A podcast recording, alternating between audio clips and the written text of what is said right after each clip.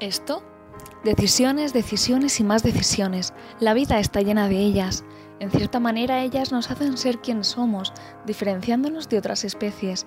Ellas son las que nos hacen responsables de nuestros actos frente a los demás, las que causan en otras personas tantas veces gozo y bien, y tantas otras sufrimiento y mal.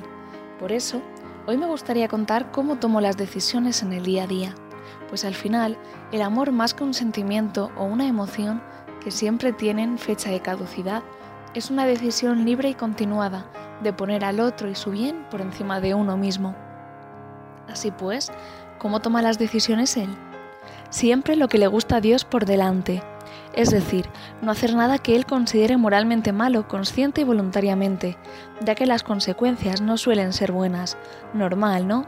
Al fin y al cabo, él sabe cuál es nuestro manual de instrucciones y también hacer las cosas que a él le gustan, pues él quiere siempre nuestro bien. Decidir las cosas importantes en oración pues decidir a prisa, posponer las decisiones hasta última hora o decidir mientras se hacen otras cosas solo puede acabar con una decisión no todo lo buena que podría haber sido si se le hubiera dado el espacio necesario.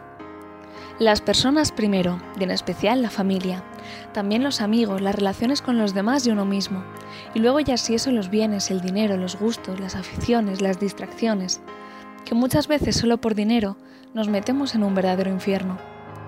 Cuestiónate, ¿Lo necesito de verdad?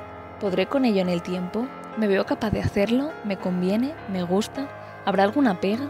¿Me quitará tiempo para otras cosas más importantes? ¿Obtendré lo que busco? ¿Provocará algún problema? ¿Me arrepentiré después si lo hago o no lo hago?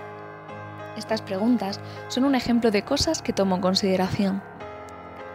No soy perfecto, me equivoco y me equivocaré, no pasa nada. Y aunque es cierto que algunas decisiones son irrevocables, el mundo no se acaba y Dios que me ama rehará mi historia como ha hecho tantísimas otras veces, siempre que no tome la única decisión que puede echarlo todo a perder, apartarme de su lado o hacer obras que me aparten de él. Por eso, el sacramento de la reconciliación, también llamado confesión, es central en la vida de todo católico.